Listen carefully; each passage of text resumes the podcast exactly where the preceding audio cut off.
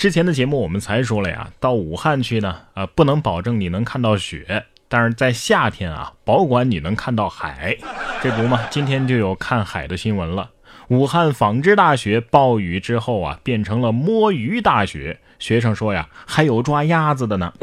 六月二十一号，湖北下了暴雨啊，武汉纺织大学校内的湖水因为暴雨漫溢而出，湖中的鱼也就跟着游上了校内的街道。许多学生啊，穿着凉鞋趟水，在平时上学的校园当中欢乐的抓鱼。有学生说呀，还有抓鸭子的呢。这下食堂晚上可以加菜了，是吧？不知道滴滴坐船什么时候能上线？鱼的内心是崩溃的，并且表示一百多斤的人给我来一个行吗？说到吃，最近啊，广州上演了国际吃辣条大赛，中国选手夺了冠军。这是二十三号的晚上，第七届国际麻辣王争霸赛在广州开幕，共有俄罗斯、巴西、捷克、埃及、中国等五个国家的五名选手参赛。来自中国山西的二十二岁大学生贾义杰，最终啊在三分钟之内吃下了三十七根辣条，呃，成功夺冠麻辣王。广州举行吃辣大赛，结果是一个山西人夺了冠军。哎，我记得广州刮台风的时候，超市里泡椒味的方便面都没人买呢。我作为一个假四川人，我都表示震惊，三分钟竟然才吃三十七根儿。这跟下面这条蛇比差远了呀！说蟒蛇呀，一口吞下五十斤重的牛犊，农户吓得直接报了警。六月二十一号，福建省仙游县的一个农户啊，怎么都找不到自己家啊刚出生不久的一头牛犊了，呃，所以怀疑被偷了。结果呀，在附近的田里发现了一条三米长的大蟒蛇，肚子啊胀得非常大，这里边啊应该就是丢失的牛犊了。农户报了警之后，消防赶到现场，用捕蛇夹将蛇头部给夹住，装进了麻袋，最终啊交给了林业局进行处置。所以真的别相信，呃，我我就吃一口，真的就吃一口。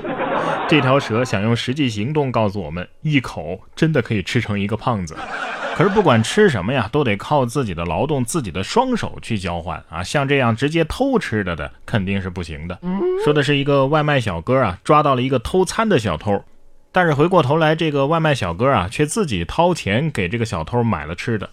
近日，广西柳州外卖哥罗海香的外卖经常被偷。有一次，罗海香啊，将偷外卖的男子抓了个现行，并且报了警。经查呀，这个偷餐的人是一个流浪人员。当晚呢，罗海香担心男子没饭吃，自己掏腰包买了一份盒饭送到了派出所。有句话怎么说的来着？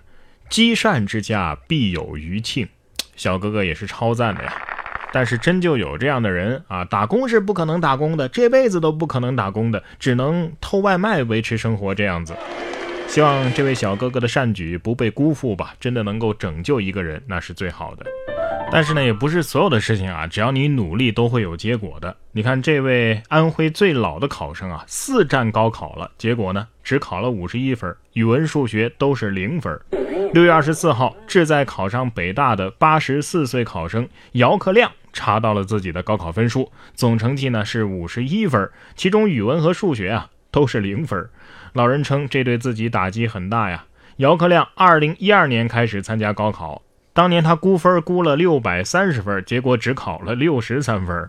二零一四年他考了三十三分，二零一八年呢考了二十六分。安徽省教育招生考试院表示，除了因为缺考和作弊得零分，语文得零分，那可能是啥都没写。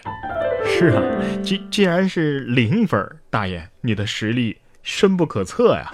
哎，是不是大爷不会涂答题卡呀？把答案全写在卷子上了啊？有没有人告诉他要填答题卡？下面这位女子也没有人告诉她该下飞机了啊！结果就出现了这样一幕：加拿大女子航班上睡醒后，发现飞机上只剩下自己，周围是一片漆黑呀。这是六月九号啊，加拿大的一个女生啊，乘坐加拿大航空幺七九九次航班，从魁北克市飞往多伦多。本来飞机应该在晚上的九点五十五分抵达，中途呢，她在飞机上睡着了。到了晚上十一点多，他醒来之后发现机舱内是一片漆黑呀，只剩自己一个人了。幸运的是啊，他被机场的工作人员发现了，然后把他救了下来。这件事情给他留下了心理阴影。是挺恐怖的哈。醒来之后发现飞机上只有自己一个人，如果是我的话，我第一反应是不是啥意思啊？我穿越了啊？哎，可是这位小姐姐如果自己会开飞机的话，是不是就是另外一个故事了？不过整件事情读下来，我最羡慕的还是这位女子的睡眠质量。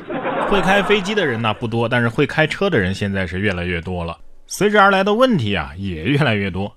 说车牌被纸遮挡，司机坚称是风刮来的。交警一查呀，哎呦，还真是。近日，甘肃古浪交警在高速上拦下了一辆用纸遮挡号牌的车辆，司机坚称：“哎呀，这不是我弄的呀，这这风刮来的吧？”交警调取了行车轨迹之后，证实司机还真没说谎。该车行驶期间呢，并没有停车，也没有超速等违法行为，纸呢确实是被风吹到车牌上的。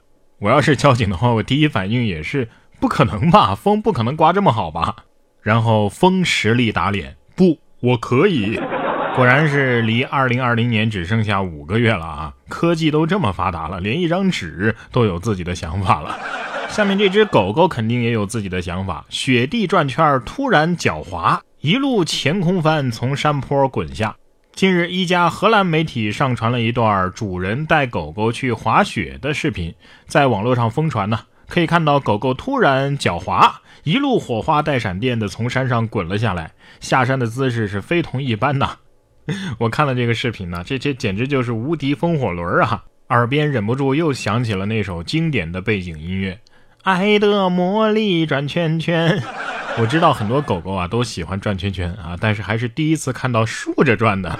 我严重怀疑是不是狗主人吼了它，叫它滚，然后狗子说滚就滚，下次再来滑雪我就是狗。你说像这样的狗主人算不算对狗的家暴啊？如果是在泰国的话，你在家里抽根烟都算是家暴。近日泰国政府啊出台了一项新的法规，在家里抽烟将被视作家暴罪。可能遭刑事检控以及需要戒烟。